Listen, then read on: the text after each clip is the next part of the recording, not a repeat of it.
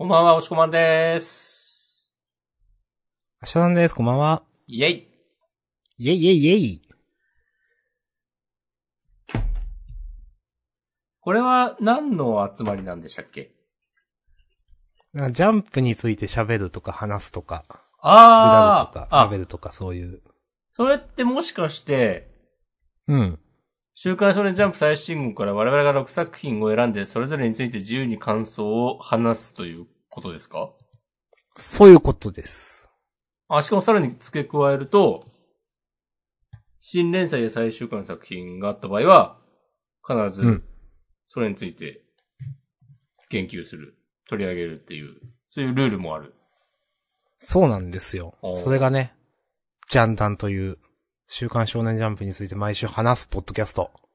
なるほど。それの、今ライブ配信をしてるってわけですね。そうそうそうそうです今日が2022年の12月21日水曜日。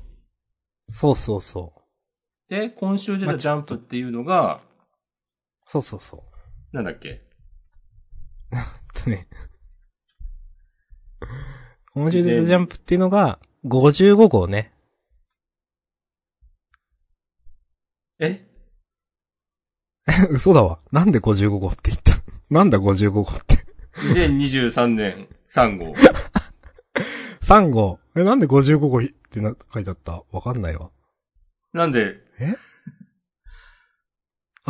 55周年だったわ。その、なんか、目次ラストの作者コメントのところ、55って書いてあって。うん。はい。ああ。まあまあ、明日の疲れてるってことだね。端的にそう言うと。そうそう。まあまあまあ、いろいろありましたわ。はい。じゃあ、今週もね、バッチリと我々が選んだね、6作品。大抵の場合はね、はい。2で割って3作品ずつ上げてますけど、今週は一体、どんない作品をはいそれぞれ選んだのか、まずは発表してみましょうかね。お楽しみですね。うん。はい。行きましょうい。はい。私、明日さんが選んだのは、読み切りのね、あいつはオカルト。です。なるほどね。はい。はい。もしくもお願いします。私、押し込まんが選ぶのは、坂本デイズ。それから、どうしよっかな。青の箱。おう。あと、アンデッドアンラックしようかな。おうじゃあ自分も選ぶか、あと二つ。えっと。うーん、なら、あーそうねそう。高校生家族。おう。うーん。銀貨と龍奈。おう。うん。承知いたしました。はい。について喋りましょうん。今週は、ワンピースヒロアカブロブラッククローバーが救済だったんですう。かね。ああ。なるほどね。うん。なるほどね。なんかまあ、薄味だったなっていう。うん。うん。まあ、関東から、表紙関東からは、あかね話でした。はい。絶好調。はい。いいですね。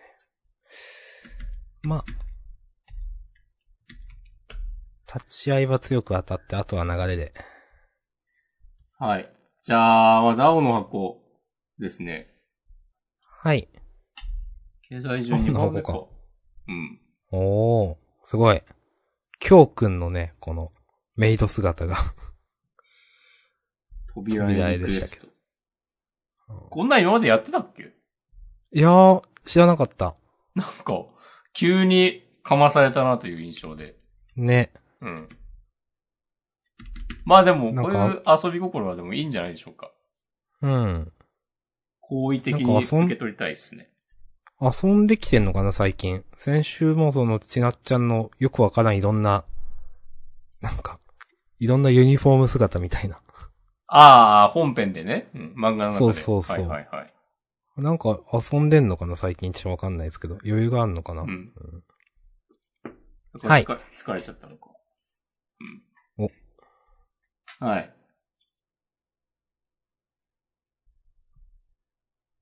ということで、青の箱、えー、第82話、痛いところ。はい。ああ、痛いところ。どうでしたか？なんか、松岡くんうん。のキャラ。うん。なんか全然好きになれなくて、ちょっと受けちゃった。まあ、まあまあまあ、まあまあ。まあ、す好きにならせようとするようなポジションではないことはわかるが、うん。うん。なんか、なんだろうな、大輝くんに葉っぱかけるにしては、なんかあまりにも関係性薄いし、うん。で別に、ちなっちゃんと交際してるとかでもないのに、なんか、大輝くんにこう Go home とか言い出すの別に全然筋通ってないし、うん。100歩譲ってなんかちなっちゃんが松岡くんに矢印向いてるとかなら、あるのかもしんないけど、別にそういうわけでもないし、うん。なんか、なんかこういうキャラ出してやりたいこと、わかるんだけど、もうちょっと、なんかいい感じにやれないもんかねっていう。うん。や割れ、と読んでて不快な一話だったなっていう感想です。うんまあ、大体不快なんだよな、この松岡くんの話。まあ、まあ、先週かな？まあ、自分も言ったも同じようなことを言っていた気がしていて、いや、そういうキャラなのはわかるけど、単純に読んでて不快みたいな、うんっていうか。うん。まあ、そうね。まあ、まあ自分も嫌、嫌ですね。なんか。うん。なんか今週のさ、描写を見てると、松岡くん的には、あ、このちなっちゃんも完全に大輝に気があるみたいな風に書かれてると思うんですよ。うんまあそうですね。うん。そう。なんか松岡くんが、なんか滑ってる間に、ね、大輝くんのなんか、こう無邪気にアップルパイ食べてる様子を見てなんか笑うとか、うん。なんか、これ、この描写自体もなんか、そんな、そんななんか無邪気な、あるとか思うけど、うん。まあ。なんか、こう、今週読んでる、こう、松岡くんが、なんか、あもう、ちなっちゃんはもう完全に大輝くんのこと好きやんって、認識した上で、なんか、全然親しくもない大輝くんに、なんかただ嫌味を言ってるだけの人になってて、うん。うん。なんか、読んでて辛くなっちゃった。最初、さっき不快だなって言ったけど、なんか、こう、こう考えると、こう、松岡くんがかわいそうにも思えてきた。いや、まあまあ、わかる。だって、結局、なんかね、そういうキャラとして配置されたキャラでしかないから、そうそう、なんかもう、そう。いう、こういうことをするために生み出されたキャラクターって考えると、なんかもね。そう、こういうことするために性格も悪いし、なんかこういうことをするためになんか、ゴーホームとか言わされてるっていう、なんていうか。いや、そうなんだよな、う、うん。まあ、うん。かわいそうですね。なんかな。まあ、なんか、恋愛してる暇あるのとか、その、恋愛と部活の両立みたいな話結構出てくるけど、この青の箱。うん。あんまピンとこないんすよね。そうね。うーん。そんな、なんていうか、勉強、学校の勉強終わってから家帰って寝るまでずっと部活してるわけでもないから、なんていうか。それはその、まあ学生だったらいくらでも両立できるでしょみたいに思うんだけどな。うん。な、なんか、恋愛って何なんでしょうね。うーん。毎日なんかまとまった時間確保して、なんか日々の To Do としてあるですか、うん恋愛って。まあ、か、かもしれないですね、この世界ではね。うんうん。不思議だ。なんか、うん。まあ、それでね、まあ、大輝くんが痛いところついてくるじゃん、みたいな言うっていう。まあ、やっぱりなんかそういう風に、うん三浦先生捉えているんだなっていう、なんていうか。うん。両立しようとしないといけないものというか、それだけのなんか、ボリュームがあるものっていうか、なんていうか。うん。なんか、そう、時間の問題じゃないし、まあなんかその恋愛で、なんていうか、その、本業、まあ部活がおろそかになるということうん。だったら別に意味合いとしては成立するけど、今までそんな描写一つもないから、なんか、うん、まあ、まあなんか、こあんまりね、両立っていう言葉が、なんか出てくるほど、恋愛も部活も、なんか、ボリュームを占めてるように思えないんですよね。大輝くんの中で。うん。はい。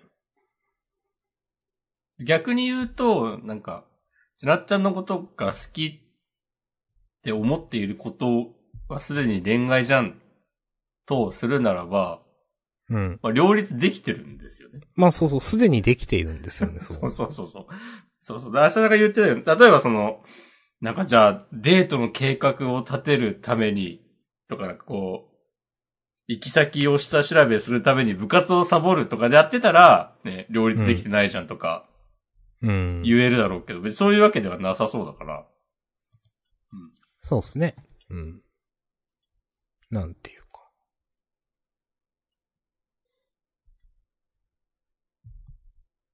うん。まあそもそもなんか別に、全然関係ない人間に、こんなこと言われる筋合いは全くないですしね。そうそうそう。うん。いや、なんていうか。ね。な、いや、えーあなた、えーじゃあ、なんかインターハイとか行くほど強いんですか？とか、いや、わかんない。本当言ってんのかもしんないけど。あなた、バスケしてこの先どうするんですか？みたいな。頭いいんですか？みたいな。わかんないけど。なんか、一生バスケするんですか？みたいな。わかんないけど、なんか、まあ、単純、このマウントよくわかんないですよね、なんか。うん。まあ単純に嫌味を言う、まあなんか、ダメージを負わせたいって言ってるだけなんだろうけど、でもうまく成立してないっていうか話の筋として。うん。そんな気はする。なんか繋がってない印象があるんだよな、ここの、その前といきなり恋愛してる暇あるのってぶっ込むのは、あんまりピンとこない。うん。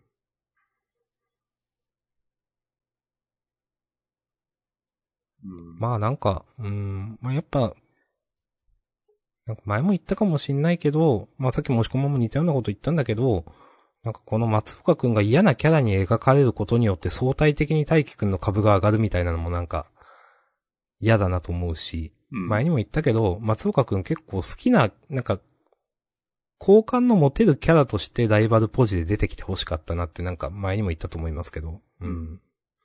と思う。うん。うん。うん。はい。なんかここで、いきなり恋愛してる暇あるのってぶっ込んでくるのは、うん。なんか、こう本線である、こう、ちなっちゃんを、どっちが射止めるかっていう、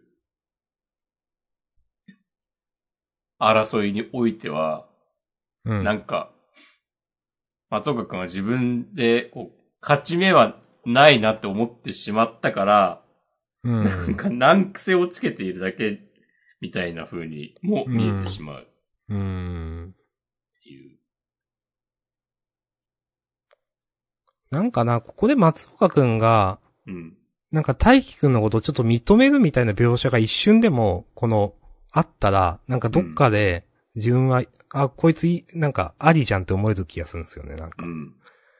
あ、その途中で明らかにちなっちゃんは大輝くんに気があるんだっていうことが分かって、うん。なんかちょっと、あ、えーそうなん、そうなんだというか、それでなんか、なんていうかな。単純になんか、よくわからんチンチクリンの、うーん、やつじゃなくて、なんか一人のちゃんと男人間として、なんていうか見る、あ、へえ、みたいな、なんていうか、うーん、まあ薄っぺらいんですよね、なんか。うん。その、松岡くんが別に本気でちなっちゃん好きなようにも見えてないからね。そうそうそうそう。うんそれこそなんか、ね、うんこう、アクセサリー感覚というか、うーん。うん。なんか、その辺の描写も含めてかわいそうって感じがする、松岡くんは。うん。うん。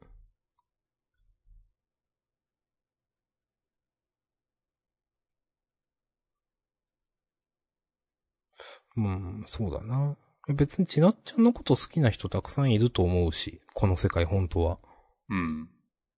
なんていうか、それを、あえて出さないというか。まあまあ、いたけど、これまでちなっちゃんバスケ一筋だったっていうのがまあ、一応説明なんだろうけど、うん。まああんまりなまあ、まあまあ、まあ、まあこれ以上はって感じだけど。うん。もうなんか、新キャラ、ゆめかちゃんは何なんですかね？わかんないけど、なんかあんま楽しくなる気がしないんだけどな。あなんか、別に、もう、松岡くんの掘り下げとかいいんだよな。それを、したいんだったら、完全に初動をミスってる気がします。うん。うん。まあ、ゆめかちゃんね。ゆめかちゃんわかんないけど。ゆめかちゃんの話必要なんかなこれ。うん。まあ、昔なんか一緒にやってて、怪我したのか死んだのかわからんけど、みたいな、なんか。でだからちなっちゃんは頑張ってますか？そういう話ですかね？わかんないけど。あ、もうわかんない。うん、わからんが。うん。いや、あんまり、今良くないですね。ちょっと、読む前から否定するのは。そうね、神回、なるかもしれないからね。うん。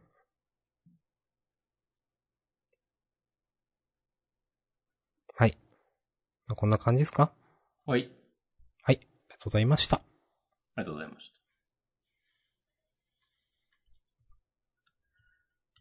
続いて、坂本デイズ。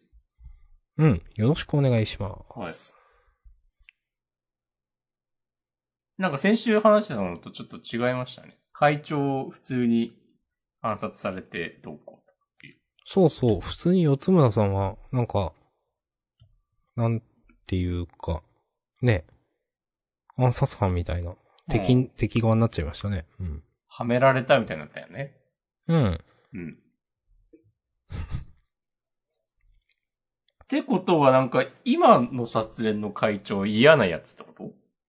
いや、わかんないですよね。うんまあ、その、殺連と JCC だっけが、繋がってないから JCC の方では四つ村賞っていう名前を使ってるとかいうのもあり得るし、まあ単純にそこ設定ミスだとは考えづらいけど、なんか、なんかピンとこないんだよな、全体的に。よくわかってない。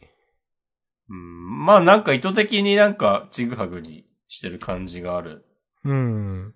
まあ。ただ、さっきも押し込まんが言った通り、まあこのまま現在に至るんだったら、まあ現在の殺連は、その、ね、当時の反体制側ってことですね。うん。クーデターを起こしたみたいな構図でしょ？なんかざっくり言うと。そう、そうそうそう。うん。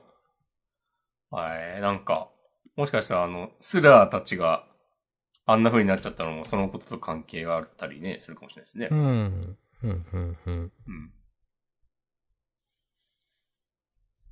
なんか、いや、いいですね。そうこういう風になんか物語に奥行きが出ていくの。うん。いや、いいと思う。なんか、うんなんだろう。まあ、リアルっていうのも変な話なんだけど、ありそうっていう感じはする。うん。うん。変じゃない、違和感がないっていう意味でいいなと思うんうん。なんか、単純な全額、白黒つかない感じ。嫌いじう。そうゃないです。ですね。うん。うん。どっちが正しいとかいう感じはないっていうね。うん。でも相変わらず、バトルシーンはめちゃくちゃかっこいいし。うん。うん。この体内巡り、暗いとこ入って戦うところや、演出、おしゃれすぎるでしょっていう。かっこいいですね、これ。うんうん。どっからなんか能の舞台に、なんか乱入するみたいになって。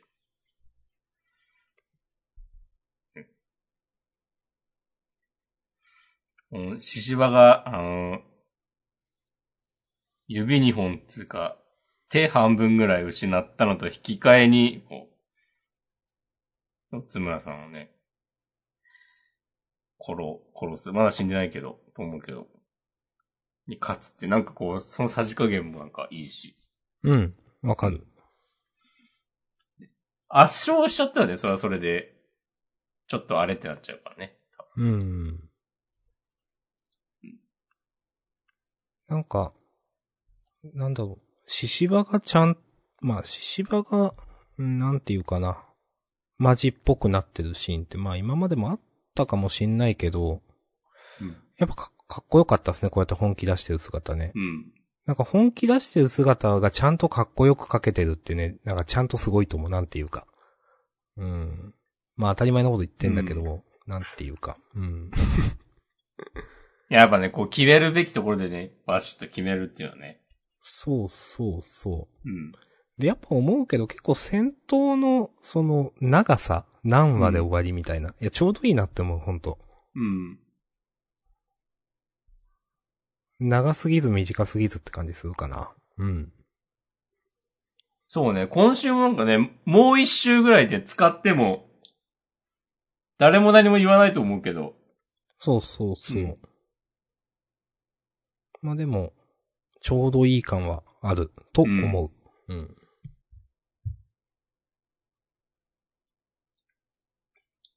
なんか別に物足りなくないしね、別に1話だからって。そうそうそちゃんと中身が詰まってるから、う。うん。うん。なんかちゃんと絵で、なんだろう、決め駒以外でもちゃんと絵で見せてくれてるっていうか、ほぼ、ほとんどが決め駒っていうか、なんていうか。うんう。ん。言い方わかんないけど、ちゃんと1話で楽しめますよって感じになってる気がする。うん。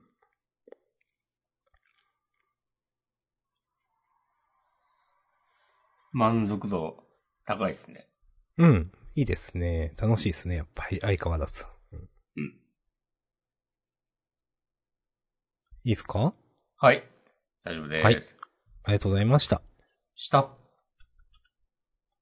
じゃあ、アンデッドアンラックか？おお押し込まのターンが続きますね。ですね。はい。はい。あ、2週目だってから面白いねって、ずっと言ってるけど、うん。なんか今週も、あいか、まあさっきの坂本デーでもそうだけど、このテンポの良さ、すごいですね。いや、すごい。うん。なんで、あんな、一周目あんなゆっくりやってたんだろう、みたいな。うん。まあまあまあ。まあ、相変わらず、厳密に何が起きてんのか全て把握しているわけではないですけど、まあ難しいよ。うん。うん。多分、ちゃんと理解しようとしたら、ちゃんと設定があって、ね、うん。ちゃんと納得できると思うんだけど。うん。えー、多分この、今のジーナが、バチッとこう能力を使えたのは、うん。えー、あの、否定能力ってなんか、気の持ちよう次第で何とでもなるみたいな面があったと思うので、うん。なんかその辺が、なんか今週の話読んでて結構腑に落ちたっていうか、そんなに違和感なくて。うん。うん。で、なんかどっちもこう、アンディを好きになるみたいなことにならなかったのも、なんかちょっといいなと思いました。うん。まあまあ2週目ではね、アンディ出てきてないから、うん。そんなことになり得ないといえばそうなんだけど。うん。ね、今のジーナにとっての大切な人は、フーコちゃんって答えてるとことかね、結構スコでしたね。うん。うん。わかります。なんか、うーん。どっちのジーナもいいよねって、こう、なんていうか、キャラクターとして。今のジーナも一周前のジーナも。うーん。確かにその、なんの、気の持ちようみたいなってさっき押し込まんが言ったのすげえ分かって。なんかその、なんだろう。まあ、心で操るっつって、まあ、なんか好きな、大切な人を守るっていうことでなんかもう理解、なんかすべてが理解できるみたいなのは、なんかあるかもなっていうか、その人のためだったら、なんか、いろいろできるみたいな。なんかまあしっくりきましたね、確かに。うーん。うん。うん単純にその、まあ、スピード感もあって、なんか、なんだろうなな、スピード感があるからなのかわかんないけど、結構以前のアンデッド・アンラックって、なんか、え、で、結局何やってんのみたいな結構あったと思うんですけど、うん。それが少なくなってる気がする。なんていうか、話がわかりやすいからかな。うん。なんか、技ありみたいなのは別に、なんか、最近のはなくて、はい、アンディじゃないわ。はい、ジーナが、なんか、能力か、能力覚醒したからもう OK ですみたいな。全部 OK ですみたいな感じにちゃんと読めるから。なんか、はい何やっはいてるかわかん、なんか、いろいろやってるけど結局何なんだこれ、みたいなのが昔ってあったと思うんですけど、話がやっぱ分かりづらかったんですよね、と思っていて、でも今はその明確にこうなったらもう、こっちサイドの勝ち条件ですよっていうのがなんか示されている気がしていて、うんなんか読みやすいなと思いますね。うん。はいはい。最後のページとかかっこいいし、絵としてもすごいわかりやすくなってる気がするな。なんかごちゃご、ごちゃごちゃしてる感はすごい少なくなってる気がする。うん。うん。楽しかったっすね。はい。うん。なんか、なんか、絵、見やすくなってる感じいやします、ね。めちゃくちゃ見やすくなってると思う。ううんん。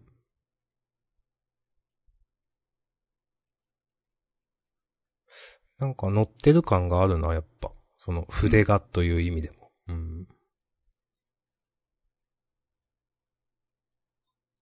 覚醒したジーナもかっこいいと思いましたよ、最後。うんうん。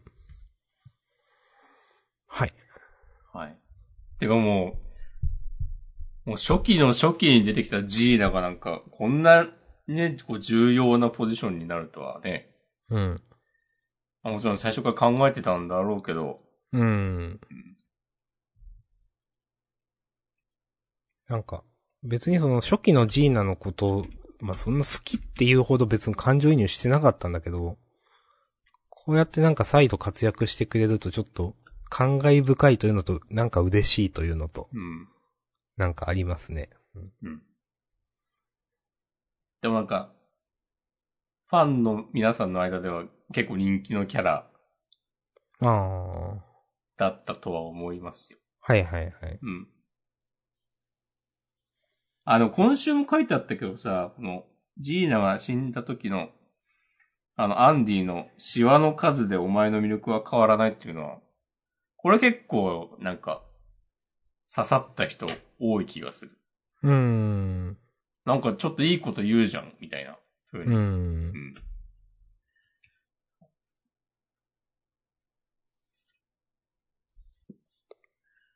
いいですね。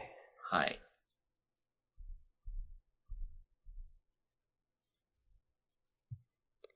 はい。シェンの声優が、花江夏樹さんらしいですよ。そうそうそう。うんボイド役はうん。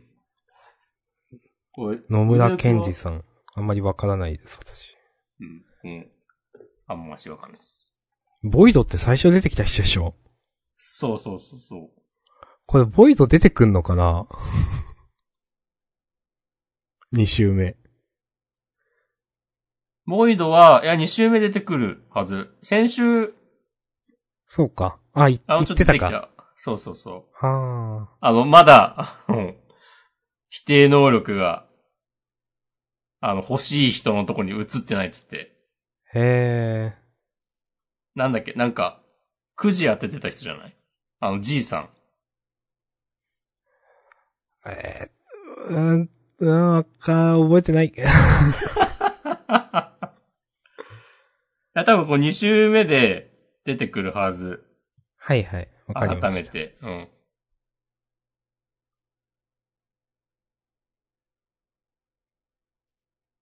そう。あの、2週目っていうか、100週目？まああ、そういう、そうか、そういう感じか。まあ。わかんないはい。あ、101週目だっけ？まあ、我が、我が読んでるな分では2週目ということだね。そうですね。はい。ご理解いただければと思っております。はい。いや、みんなわかると思います。はい。鬼滅の刃第3期が発表されてましたね、アニメ。あ、そうなんだ。そう。えちょっと曖昧だけど、あの、第、第じゃないや。来年の4月か7月か、どっちかに。えーっと、もう全然名前出てこない。ー、うん。登場キャラってこと？それ。そう。あー、時藤くん。ああ。え？霞柱の人。時藤くんが死んじゃうところか。いやいやいや、知らない知らない。初めて出てくるとこですよ。そうか、もう全然覚えてないです。まだ、まだですよ。まだ、あの、そっか。じゃあ全然か、まだ。うん。うん。うん、まあ、うんまあまあまあまあ。まあまあまあ。そう、まだ煉獄さんが死んだとこですからね、アニそっかそっメ的にはか。、そっか。そうそうえはい。はい。はい。じゃはい、あそ、んな感じですね。はい。じゃあ次が、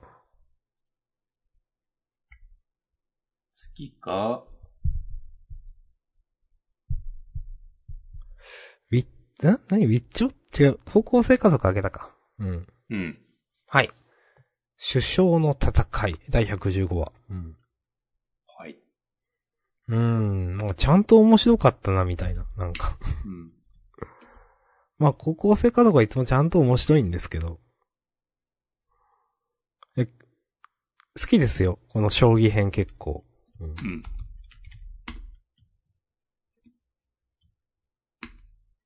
うん。この大学生みたいな子も結構いいキャラだと思います、この。メガネの敵キャラの。うん。松岡くんよりいいキャラだと思う。そうだね。うん。と思うなうん。はい。なんか、な、なん、えなんでこんなぽい、ぽく書けるんだろうな。なんかぽいからちゃんと将棋漫画として面白いみたいになっちゃってて、なんか、うん。なんなんだみたいになってる。なんか、うん。うん。その、罪があるのかみたいなとか。うん。いや、あ面白かったなと思って、あいつなら、つって。手の震えが消えてるみたいな。なんかこの辺なんか、ベタなんだけど、いや、ちゃんと面白いっていう。ないやいやよかったっすね。うん。まあ、かと思えば途中でなんか、はるかが、なんか、将棋は始めて1年くらいで、たった1年じゃない、1年は10歳の私にとっては長くて濃いって言ってるのとか、そういう話はないと思うけどな、みたいな。とかね、ちょっとクスッと思えるところもあって。うんんはい。そんな感じでね、好きでしたね。いやー。そうね、この、はるかのセリフちょっといいんだよな。うん。うん。いや、普通はさ、あの、子供にとって一年は長いっていうよりかはね、大人になると一年あっという間的な言われ方をうん、そうですね。ね、うん。するもんだと思うんで、っていう解説をしてしまいましたが。うん。逆のものの見方をね、なかなか、なかなか聞けないセリフですね、これね。いやー。うん。やっぱ中間良先生はね、達者ですね。腕ありますね。ほんと、なんか漫画が分かってる感がすごいある。うん。なんか多分真面目に将棋漫画書いても面白いんだよな、絶対。いや、ここれが面白いってことは、やっぱ、本当にコメディじゃないストーリー漫画書いても。うん。あれこそバレエとかもね、うん。ああ、そうそうそう。書けるでしょっていう。まあなんか、いろいろやりたい人なのかなみたいなことはね、ちょっと思う。うん、そうですね。なんか、そうですね。いろいろやりたい感はありますね。で、うちゃんとそれが、なんかほぼほぼ様になってるのがすごいっていう感じかな。うん。うん。なんかどれをやっても一定のクオリティがあるっていうか、面白いっていうか。まあね、こう長く続いたらね、ボロが出るみたいなこともね、あるかもしれない。まあ、そういうのも含めて、なんか自分が、こう、やれることをなんかきちんと理解して、うん。そう、こう無理しない、無理せずに、で、ちゃんと面白くしてるっていう、いや、わかるわ。すげまあもえ、総合力高いですね。そうそう、すげえ安定感あると思う。うんうん。いいですね。いいですね。うんう。ん。なんか、正直、磯部磯部が始まった時はこんな面白い先生だと思わなかった、なんか。うん。その、まあ、なんか色物だなと思って。なんていうか。そうね。そうそう、あんまりいい印象抱いてなかったんで、なんか。うんまあ、うーん、うん、みたいな。まあ、め、でもね、めっちゃ面白いと思いますよ、高校生家族。うん。うんはい。OK です。ありがとうございます。はい、ありがとうございます。じゃあ続きましては、うーんと、あいつはオカルトかな？はい。はい。えまあ、嫌いじゃないっすね。うん。三木優先生。なんかその、ジャンプラで、んー何書いてた人だったっけな？なんか、なぎなたかなんかだったかな？の話。それ書いてた人だ、みたいな話を、なんか少し前にして。先週しましたね。うん。そうそう。で全然それとはね、作風全く違う。一切、同じところがない、あの、話で結構びっくりしましたが、こうん。のひなた式っすね。うん。うん。このね、あいつはオカルトね、いやなんか、良かったっすね。すごい、なんか淡々と進む感じがあって、全体の雰囲気みたいなの保たれてて。で、まあ話だけでも嫌いじゃないんですけど、なんか一番最後のページで、なんかその、なんかその友達が、うん、まあ、お前に対してはありがたいと思ってるけど、そんな同行してくれる必要はないんだぞみたいなこと言ったときに、まあその、なんていうか、自分が見えたりする人間だったら、一人で来るのは怖いと思うから、まあついてってるんだよみたいなの、結構なんか、お、ええやんと思って、これは。うん。なんか、最後でちょっとあげよっかなと思いましたね、なんか。なるほど。うん。ということで、全体的に嫌いじゃないし、ここええやんというところもあったし、私は結構好きなうん読み。切りでした。はい。ありがとうございます。はい。なんかすごい独特な雰囲気だなってね、思いました、読んでて。うん。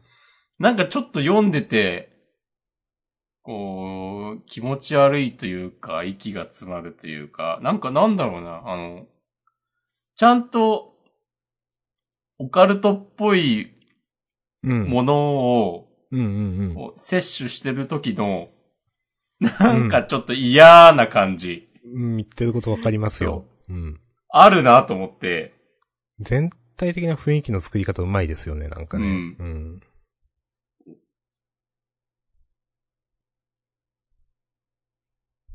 うん。いや、私かなり。例とかのことを別に具体的に書いてないのとかもうまいんだよな。うんうんうん。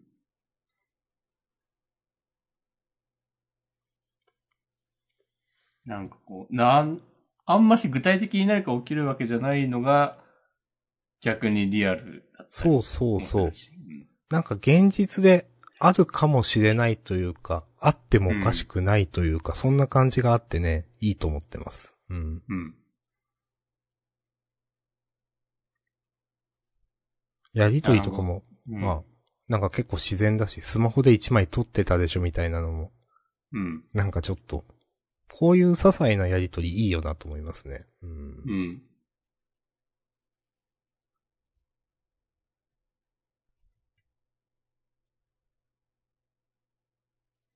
うん。いいですね。うん。私はこれ、なんだろう。別に、毎週ページ数多くなくてもいいから読み切りで全然読みたいって思う。わかります。うん。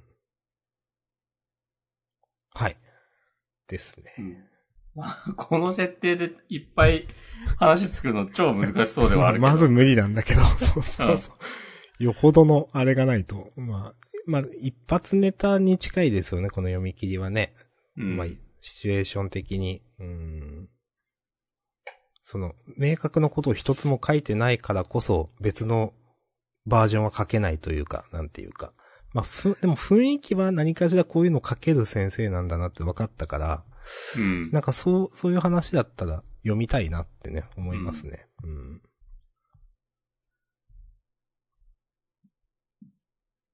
はい。ありがとうございます。はい、ありがとうございます。じゃあ最後、銀貨と竜奈ね。おい。えー第15話、シェヘラザードと姉もね。うん。いや、なんか、えぐって思って、なんか。わかるいや。そんなめちゃくちゃやるっていう。そう。いや、まあ確かになんか、こ、ここまで、結構この、シェヘラザードさんかな？は、やばいやつだっていうのは書いてあったし、結構もしかして命が軽い、なんか、魔法使いだっけ？魔術、うん、ちょっと魔術師忘れたけど、以外は、なんか、人にあらずみたいな価値観を魔術師の皆さんしてそうだなっていうのはなんか分かったんだけど、うんまあまあえぐいことしててちょっと受けてしまった、そのことになんか。うん。その、うん、昔のその姉もねの友達にキノコ生やして、その友達ビクビクして死ぬとか、なんか、とか。いや、あとアデモデのなんかさ、あの、一緒にうん。暮らしてた、修行してた子供たちがさ、どんどん殺されていくみたいな描写はさ、まあ、ちょいちょいあったと思うけど、うんそう、その頃から、あ、そういう世界観なの？っていうのはちょっと思ってたけど、うん。で、いざ張本人が出てきてね、そうそうそうん。う。いやー、姉もねは姉もねでなんか結構えぐいことされてて、なんか目に導火線ついて。いや、その前最初普通にさ、目つぶしされてさ、いやーね、うん、目つぶしもだしね。うん。うん、いや、血出るくらいの目つぶしですよ、だって。うんい。やー。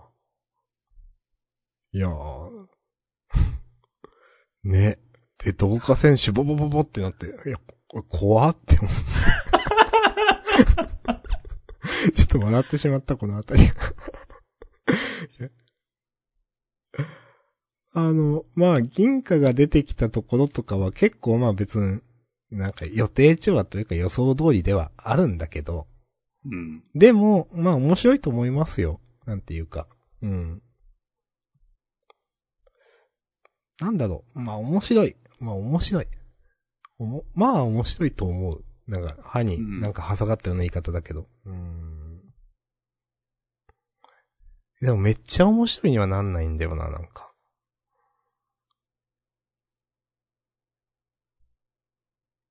うん。うーん。なんか未だに読み方分かってない感じする。銀貨と竜な。なんか楽しみ方っていうか。うん。うん。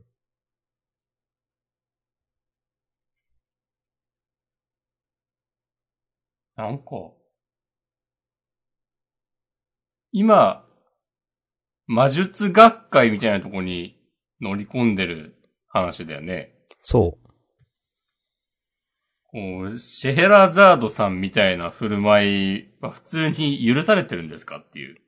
うーん。ま、た、多分そうなんでしょうね。うん。世界観的には。うーん。なんかその辺の倫理観とかよくわかんないんだよな。うーん。うん。し細かいこと言うと、うん。シェヘラザードが実はやばいやつっていうのを、うん。アネモネ以外の当時一緒に暮らして修行してた子供たちが一切気づいてないのとかは、こうどういう理屈なんだろうとか。確かにね、なんかう、ん。友達がね、なんか、素晴らしい方よみたいな感じの言い方してたりしたんで。うん。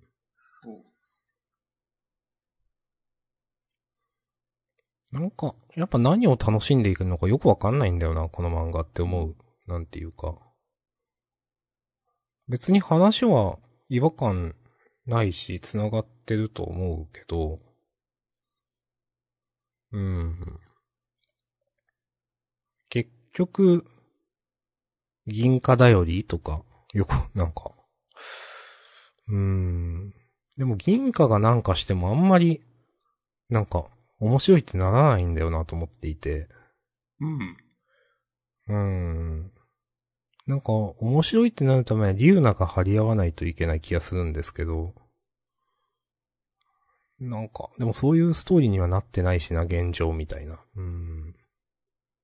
リュウナは、まあ、前線してたけど、今はバラバラになっちゃったもんね。そうそうそうそう。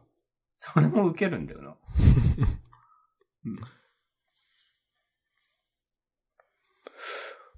まあ、そんな感じかな。なんか、褒めるつもりやったけど、褒める、いや、まあ褒めるつもり、まあ、えぐい、えぐくて受けちゃったっていうことが言いたかっただけかわかります。な。うん。はい。はい。OK です。ありがとうございます。ありがとうございます。じゃあまあ一応6作品終わりまして。立ち会い強く当たり終わりましたね。うん。えっとね、ハッシュタグいただいてた気がするんで、と、ありがとうございます。板前さん、アンデッドアンラックアニメ化も決まって載ってますね、ということで。面白いですよね。うん。ね、と思います、マジで。今の、アンデッドアンラックは。もうちょっと上にあっていいと思うんだけどな、だから。あ、まあでも結構上か。うん。一時期の下からだいぶ上がりましたね。そうね。うーん。やっぱある程度は人気順なんだなという。うん。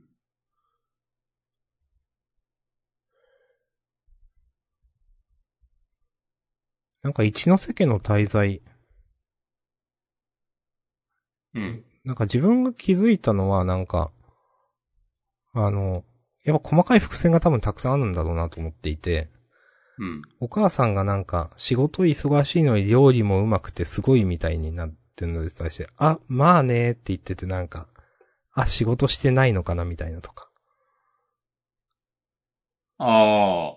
うん。多分気づいてないだけで多分たくさんあるんだろうなと思ってそういう伏線。うん。なんか、いいですねと思いました。うん。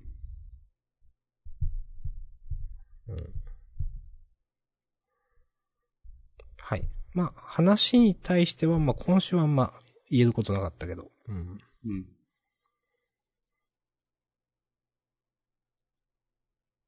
はい。はい。他どうすか？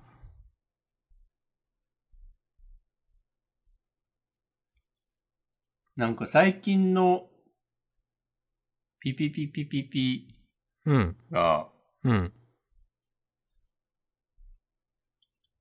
まあなんか、大きな話の話と話の合間の、なんか、期間だなっていうのはこう、なんとなくわかるんだけど、うん。なんか、そろそろラッキーくんの様子をうん知りたいですね。わかる。いや、まあ普通に面白いんだけど。うん。面白いんだけど、なんかね、うん難しいな。なんか、つかみどころのない話が多いから、そうね。なんかなんとなく読んでて面白いけど、みたいな感じがする。うん。うん。でも話、ストーリーとしての大枠の面白さはあんまりないみたいな、その、うん。まあ毎週読んでて面白いんだけどねっていう、そう、そういう感じに自分は感じてますね。うんうん。この間の、その3対3の対決うん。で、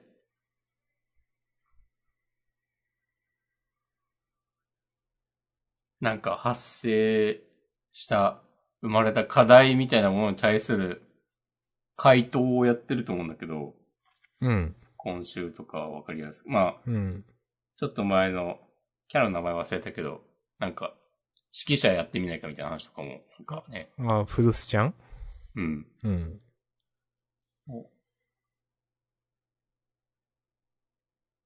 なんか、なんか、こう、そこまで乗り切れない感じがある。いや、わかる。なんか、わざと、中途半端なとこで話し切ってないとか思ってしまう、なんか。ななんかね、フルスちゃんの指揮者編とかもっとやっていいよ、みたいな。なんていうかう、ん。日野くんの話もなんかもっとわかりやすい話やっていいんだけどとか思ってしまうんだよな。うんなんか、別に、そんな、結構断片的なものをずっとやってる感じがしていて、うん。うん。別に一つ単話単話の話だけ見れば面白いんだけど、なんかで結局何だったんだっけみたいなのは結構思ってる。うん。うん。あなんか断片的な上になんか、なんだろうな、関連的すぎて、うん。なんかな、ちょっと難しいんだよな。うん。なんかね、いや、ギリギリ、ギリギリ、えっ、と、読者が理解できない方になってると思うんですよ。いろんな、あの、うん言葉の使い方。で、作者の中では、なんかちょ、うまく出力できてるのかも、できてると思ってるのかもしれないけど、もうちょっとわかりやすくしていいよって思うかな。なんか、うん。天才の、例えば、天才って何なんだみたいな話って、これまでもまあまあ出てきたけど、未だにわかんないから、その今週も出てきたんだけど、なんか、俺は天才じゃないからみたいな話。まあこれは伏線、わかりやすい伏線なんだろうけど、なんかこれが別に来週明かされるわけでもないし、なんか、天才、うん、なんか、だから今週はもやもやしたまま終わるみたいになって、例えばこれが1年後に天才って実はこういうことだったんだよって明かされても、なんか、あ、あの時はこういうことだったんだとはなんかならない、なんていう、なんていうか、はいはい。と思ってる。だから結構ね、もやもやもあるんだよね、読んでて。うん。単話単話では面白いんだけどねっていう。うん。うん。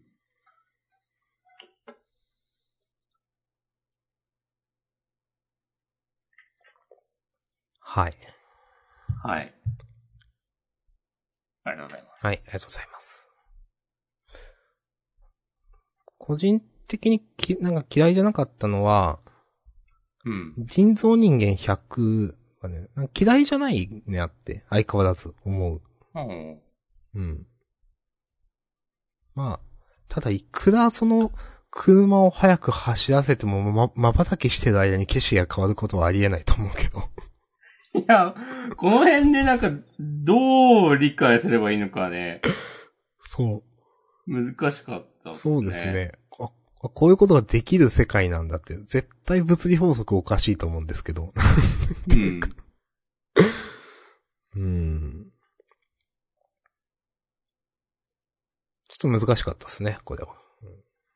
この、まるで生きている時間が違うかのように、こう点打ってるのってなんか意味があるのかね？いや、わかんない。いや、ないと思う。これ、別に単純になんかこの人がすごい速さで走ってるだけでしょ？で、動体視力がいいとか。うん。多分、その、実際に、いや、た、体、うん？と、いやでも車の速さは変わんないじゃんみたいな。っていうか。そうね。うん。そう、全然わかんないんだね、意味が、その辺。うーん。で、これが結局、この新キャラの能力とかじゃないん。だとしたら、うん。なん。か運転がうまい、こう超絶テクニックを持っているっていうことを説明するのにめっちゃページ使ってん。なってい。うん。いや、単純に違和感あるような、それって時速何百キロで走ったらそうなるのみたいな、全く違う景色になるのっていう。うんだって僕だから、日頃ね、車乗ってて時速100キロで走ってたとしても、瞬きした一瞬では景色なんて変わらないわけですよ。うん。いや、1000キロとかで走ってんのみたいな。わかんないけど、そういう説明になっちゃうよなと思っていて。まあ、ちょっと不思議な世界だな。うん。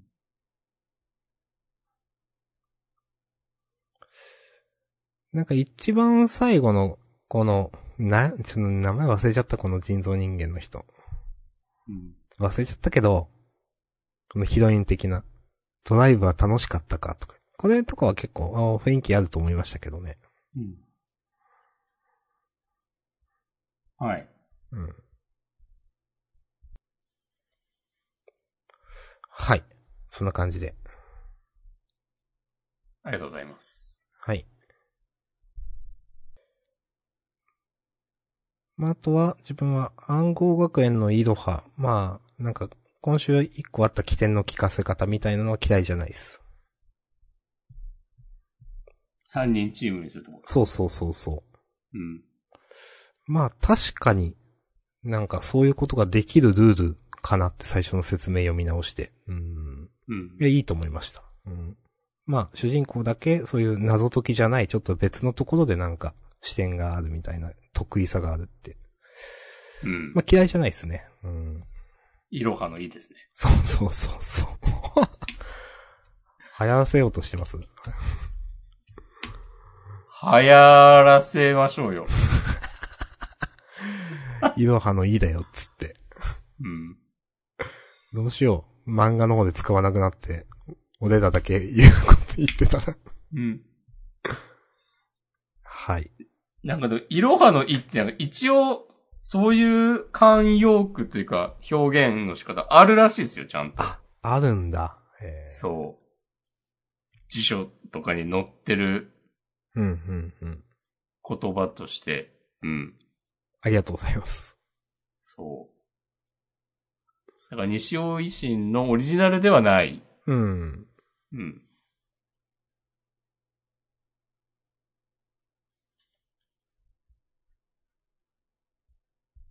うん。まあでも言わないけどね。そうだね。なかなか言えないよな。イロハって言わないからね、まあ。現代では。そうね。まず。うん。うんイロハにホヘトってなんかあるよね、みたいなくらいの。うん。うん。なんか、教えるみたいになった時別に、イロハをとか言わないもんな。そうそうそう。あのイを使うこともないですしね。その、うん。うん。イロハ。イロハは使わないね。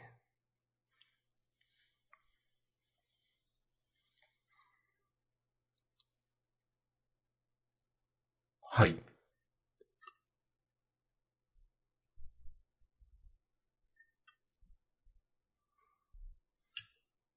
そんな感じですかね。そうですね。私はもう、大丈夫です。はい。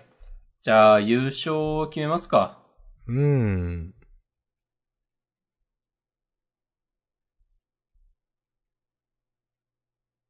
カモトレイズかアンデッドアンラックを押したいですねうん。まあ自分だったらアンデッドアンラックの方かなと思うけど、お、良ければ。うん。じゃあ、今週の優勝アンデッドアンラックです。じゃあ、タイトルどうしようかな。タイトルね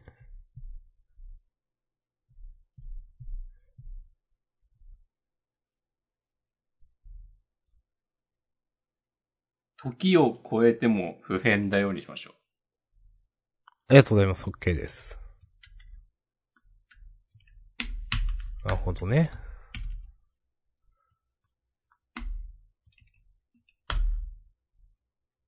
はい。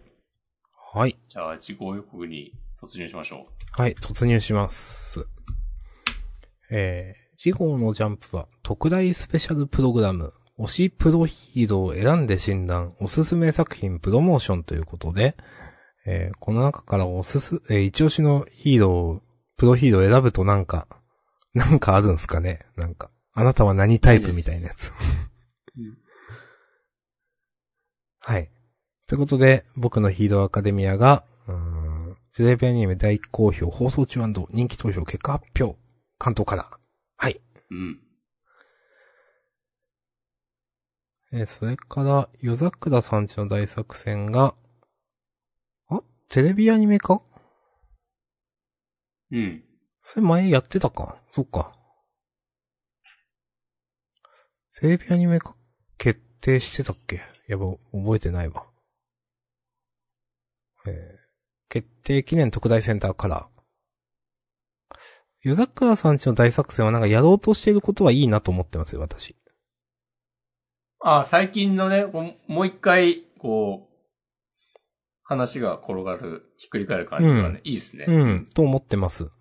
はい。なんかまだその、まあ全、全容は、まあ全容って言ってもまあもうあんまないか。まあ実はそういう、なんていうか構図でしたっていう、そのももさんっていうのが。まあ、いや、好きですね、結構。うん。なんかや、やろうとしてることはかなり好感持てるというかいいなって思ってます。ううんん。